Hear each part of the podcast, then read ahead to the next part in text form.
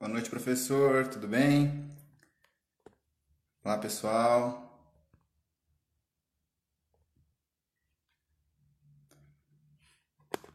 Estão me ouvindo bem?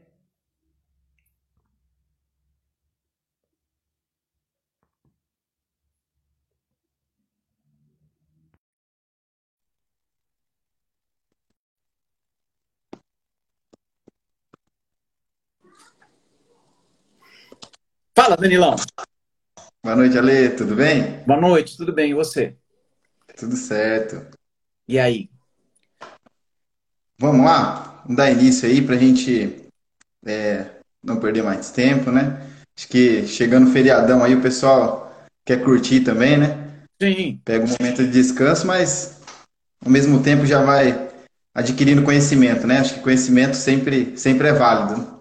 Sim, eu até tomei banho, tô até cheiroso pra live hoje. Ah, então tá ótimo. Tô sentindo o cheiro daqui, viu? É, então, tô cheirosão. É, Ale, vou fazer uma breve apresentação então, para o pessoal conhecer um pouco mais de você, apesar de é, ser meio pro forma aí, né? Já é conhecido aí pela nossa área, professor aí renomado, muito tempo já de atuação na área acadêmica, né? Em pesquisa. É, o professor Alexandre Evangelista tem ministrado cursos aqui na cidade americana, né? Para quem me conhece aí, eu sou aqui da cidade americana, tem ministrado cursos aqui. É um professor que atua é, na área acadêmica já há muito tempo, aulas de pós-graduação, curso, em universidades como docente, né? E um expert aí, como eu disse em, alguns stories aí nos dias anteriores, no assunto de emagrecimento. E vai contribuir aqui com a gente para esclarecer algumas dúvidas sobre emagrecimento e também quebrar alguns paradigmas aí, né, que o pessoal tem em relação a esse assunto, né, professor? Sim, sem dúvida, mesmo porque o emagrecimento é, é uma coisa que todo mundo quer, mas tem muita confusão, né? Às vezes a gente tem muito ruído em relação a qual a melhor estratégia para trabalhar com emagrecimento. Então vamos tentar de forma bem objetiva, direta, didática, tirar as principais dúvidas para que o pessoal aí tenha um norte, né? Em relação ao que fazer na hora da prescrição. Maravilha. Ale, é, o emagrecimento é um assunto que está sempre em alta, né? É sempre é, o pessoal questiona muito as melhores estratégias para emagrecimento. O que, que você tem a dizer a respeito do emagrecimento a longo prazo? Um, um emagrecimento saudável, sustentável, que evite aquele efeito sanfona, né? Que a pessoa emagrece, engorda, emagrece, engorda. Então, é... Cortou Oi, um pouquinho? Uma... Congelou. Emagrecimento a longo prazo? Isso, emagrecimento a longo prazo para evitar aquele efeito sanfona, né? A pessoa emagrece, engorda, emagrece, engorda. O que você traz aí de informação sobre estratégias aí para desenvolver um emagrecimento saudável e sustentável? É, vamos lá. Então a gente primeiro precisa entender que a pessoa ela vem na frente dos métodos, porque a gente se preocupa a vida inteira e é justo isso, porque na graduação ensinam a gente a ser muito tecnicista. Então, a gente acha que os métodos vêm na frente das pessoas. A gente fala, ah, o melhor método para emagrecer é esse, e segue. E a gente faz a pessoa se ajustar ao método, não o contrário, né? A gente não faz o método se ajustar à pessoa. Infelizmente, hoje eu vejo aí muitos colegas que eles não são professores, eles são doutrinadores. Por quê? Porque eles acham que existe só um método. O resto é charlatão, não vale a pena, é tudo invenção. Né? Então, às vezes, ele se preocupa mais em falar mal dos outros métodos do que é, efetivamente defender o dele. Mas, enfim, não vou devagar muito. É, o que a gente tem hoje é que a gente precisa entender que as pessoas vêm na frente dos métodos. Como assim? A, treinamento de força, por exemplo, é um método bacana para emagrecimento? Ele é fantástico. Combinar o treino de força com o treino cardio na academia, é, fazendo com que o cliente vá todos os dias, seria o melhor dos mundos? Seria o melhor dos mundos é, fazer com que o cliente, associado com o treino cardio, treino de força, é, fazer com que ele também siga uma dieta de reeducação alimentar com nutricionista, seria o melhor do melhor dos mundos? É óbvio que sim. Só que a gente sabe que hoje as pessoas têm três grandes barreiras, né? Para se engajar em longo prazo num programa de emagrecimento. A primeira delas é falta de tempo. A segunda delas é falta de dinheiro. E a terceira delas é falta de motivação. Então, como é que a gente pode resolver esse problema? Primeiro, tendo ferramentas. Como assim? Você precisa sair da caixa. E se de repente você vai lá, defende o treino de força, como, como muitos fazem, o cliente vira para você e fala assim: Eu não gosto de fazer musculação, eu não gosto de ir para a academia. Tem alguns trabalhos que mostram que uma pessoa ela vem e vai de programas de emagrecimento, em média, aí, sete vezes durante a vida toda. Isso é bastante, não é? Você tentar e falhar sete vezes. Então, a pessoa, ela já vem com aquele feedback negativo de ter falhado várias vezes no programa de emagrecimento. Então, a pessoa ela já entra pensando, eu não vou conseguir. No fundo, ela fala para ela mesma, puta, não, isso não vai dar certo. Vou tentar porque eu estou muito acima do peso, mas eu sei que não vai dar certo. E aí a gente faz o quê? Fica focado numa estratégia de treino e acaba perdendo esse cliente, porque a gente repete os mesmos erros que colegas é, repetiram lá atrás. Então, resumindo, a minha primeira dica é, já que você fez a pergunta, tenha ferramentas. Quanto mais ferramenta você tiver, mais opções você dá para o seu aluno. É mais ou menos igual um restaurante. Quando você vai para um restaurante, imagina você vai no restaurante você tem um prato só por mais delicioso que seja aquele prato, qual que é a chance de você repetir aquele restaurante várias vezes? Então a ideia é dê opções no seu menu para o seu cliente. Então o trabalho de força é importante, claro, mas ele pode ser feito através de peso corporal, com acessório. É, ele pode ser feito na academia, ele pode ser feito no parque, ele pode ser feito na casa do cliente. Então, quanto mais ferramenta e mais estratégia você tiver, melhor. E aí sempre favorecer, então, essa questão da adesão, né? É, a gente brinca o seguinte, que o que adianta o método se você não tem um aluno para aplicar o método, né? Então, criar essas estratégias para fazer com que o aluno é, se mantenha no programa de emagrecimento, né? Realmente, essa, essa visão ela é extremamente importante para o personal, o pessoal aí que está trabalhando na prática, né? Extremamente importante. Professor, pensando agora no sentido da, do tempo, né? Então, faltando aí praticamente sete semanas para as festas, o pessoal na loucura querendo emagrecer, o que o professor sugeria ali para emagrecimento, para que tivesse ali resultados nesse curto período de tempo? Quais estratégias mais interessantes aí o professor acredita ser para uma intervenção a curto prazo? Legal. É, e aí a gente tem um problema, né? Porque as pessoas elas não querem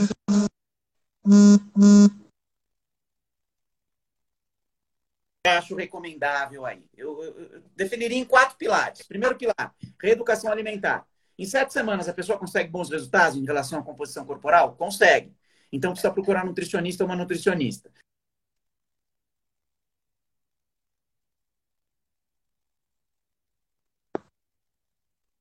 Corta um pouquinho.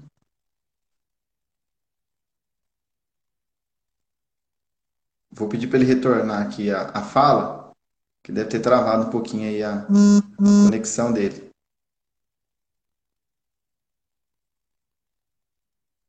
Eu vou adiantando algumas informações a respeito de, de emagrecimento, então, a curto prazo, né? Acho que ele vai pedir para entrar novamente.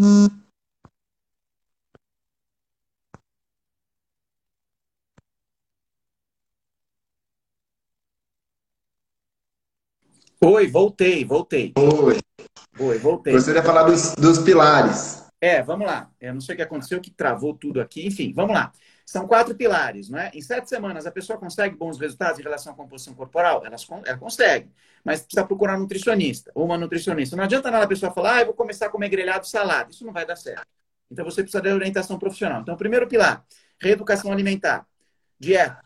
Segundo pilar, tem que aumentar o nível de atividade física para atividades do dia a dia. Porque não adianta nada também você focar na academia 45, 50 minutos ou 45, 50 minutos de treino e o resto do dia ser sedentário. Tem que levar o cachorro para passear, tem que subir e descer de escada, tem que, de repente, caminhar um, dois quarteirões para até o restaurante, vai no restaurante mais longe durante o trabalho, mais afastado. Uh, então, primeiro pilar, reeducação alimentar. Segundo, aumentar nível de atividade física. Terceiro pilar, tem que fazer exercício nem que você comece duas vezes na semana, na primeira, segunda, terceira semana. Mas o ideal é que você vá de três a cinco vezes na semana, porque para o emagrecimento, o exercício é dose resposta. Ah, então tem que fazer exercício. Qual tipo de exercício? Aquele exercício que ela gostar. Mas o ideal seria você combinar o treinamento de força, através de peso corporal, acessório, ou mesmo a musculação tradicional, junto com o treinamento cardiorrespiratório. O treino de força ajuda a manter a massa magra, porque numa estratégia de restrição alimentar, você tem redução de massa magra, você tem perda de massa magra. Então, o treino de força ajuda a manter a massa magra e a taxa metabólica em dia, e o treino cardio potencializa o gasto calórico. Se eu fizer só musculação e uma dieta, eu vou conseguir bons resultados? Também vai, mas o cardio está aí para potencializar isso. E aí, o último pilar, que seria o quarto pilar, é a manutenção de hábitos saudáveis, desses hábitos, pelo maior tempo possível. De preferência a vida inteira, não só durante sete semanas. Seria excelente, né? Muito esclarecedor, professor. Para agora um, um, um, jogo rápido, né? Ok. Um, alguns, alguns mitos e verdades em relação ao emagrecimento. Para a gente já caminhar já para o fim da nossa aula, porque eu acredito também que é, o emagrecimento é algo que o pessoal cria, fantasia muita coisa em cima do emagrecimento e que na verdade não é para ser tão complexo assim. Não. É para é ser algo simples, né, de ser compreendido, mas fica é, buscando a fórmula mágica para que isso aconteça e acaba enfeitando demais e, e acaba entrando em algumas situações muito complicadas, né? Então, por exemplo, professor, é, pensando aí na restrição calórica, como o senhor colocou, o professor acha interessante uma restrição calórica rigorosa para quem busca aí essa intervenção é, para o emagrecimento a curto prazo? Então, a, você trabalhar com restrição calórica rigorosa, num primeiro momento, pode parecer excelente ideia. Porque faz sentido, né? Bom, se eu estou acima do peso é porque eu estou comendo muito. Então eu vou comer bem pouquinho e vou fazer um monte de exercício. Pronto, bingo. Só que não é tão simples assim. Quanto mais rigorosa é a intervenção, menor é a chance de você levar em longo prazo. E aí que você tem o efeito sanfona. De repente você pode conseguir em seis semanas ter aquela dieta que você passa muita fome todo dia. Pode até conseguir. De repente diminuir a ingesta para que você consuma 500 quilocalorias por dia. Tudo bem, é possível. Só que é, a chance de você voltar a comer que nem Conan o Bárbaro em algum momento de sua vida é muito grande. Só que aí durante cinco, seis semanas você comeu um mínimo e gastou muito mais do que gastar fazendo exercício. O que, que vai acontecer? O set point. E aí, basicamente, quando você começar a comer demais e diminuir o exercício, os 8, 10 quilos que você perdeu aí, você vai ganhar 15, 20. Porque por onde perder alguma coisa é que em algum momento você acha, né? Então, esse é o grande problema. Então, sem contar a massa, sem contar massa magra, né, professor? Exatamente. A chance de perder massa magra também é altíssima, né? Altíssima. Então, quanto menos rigorosa, melhor. E aí, combinado com isso, a pessoa faz restrição calórica e busca uma atividade física de alta intensidade que é muito comum também, né? Não, tem que ser mais intenso para conseguir consumir mais, gastar mais calorias e com essa restrição calórica, então eu vou potencializar ainda mais o, o, a questão do emagrecimento. O que o professor fala sobre o HIIT, por exemplo, que é um treinamento intervalado de alta intensidade, e o aeróbio contínuo? Qual seria uma estratégia mais interessante? A estratégia mais interessante é fazer o exercício. Faça o exercício. Hoje você tem aí um estudo que fala sobre pílulas de exercício, né? Você acumular o exercício no decorrer do dia é uma boa estratégia para você dar o pontapé inicial. Mas falando em emagrecimento especificamente, é, se você tem tempo, faça o treino contínuo de intensidade moderada. Se você não tem tempo, faça o HIIT. Só tem que tomar cuidado porque tem estudo que mostra que o HIIT ele pode ser prazeroso, bacana mas também tem estudo que mostra e, e aborda a teoria do desprazer. O que, que é isso?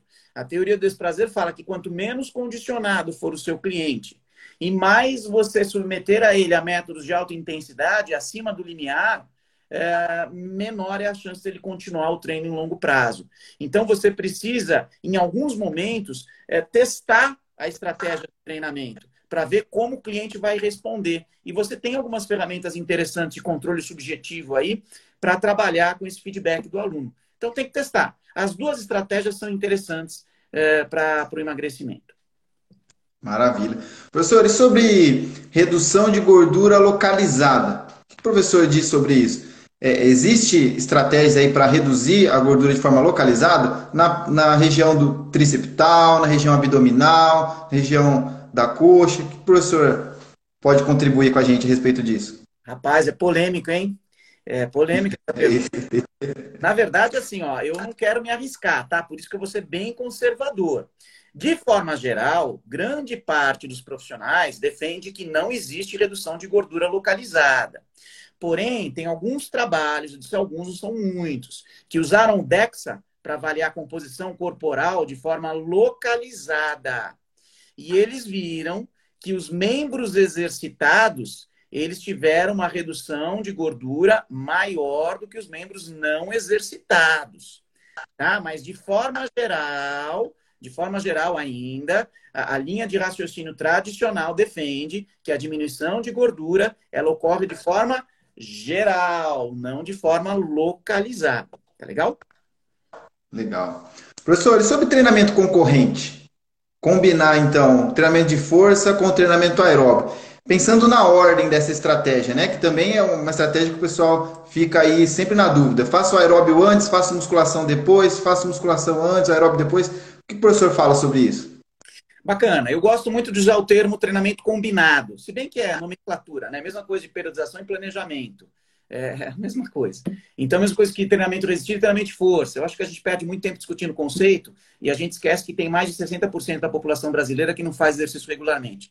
Então, assim, quando você fica muito na ciência, você esquece que tem um ser humano envolvido aí. Mas, enfim, não vou devagar porque eu estou ficando velho. Vamos lá. Ó, funciona assim.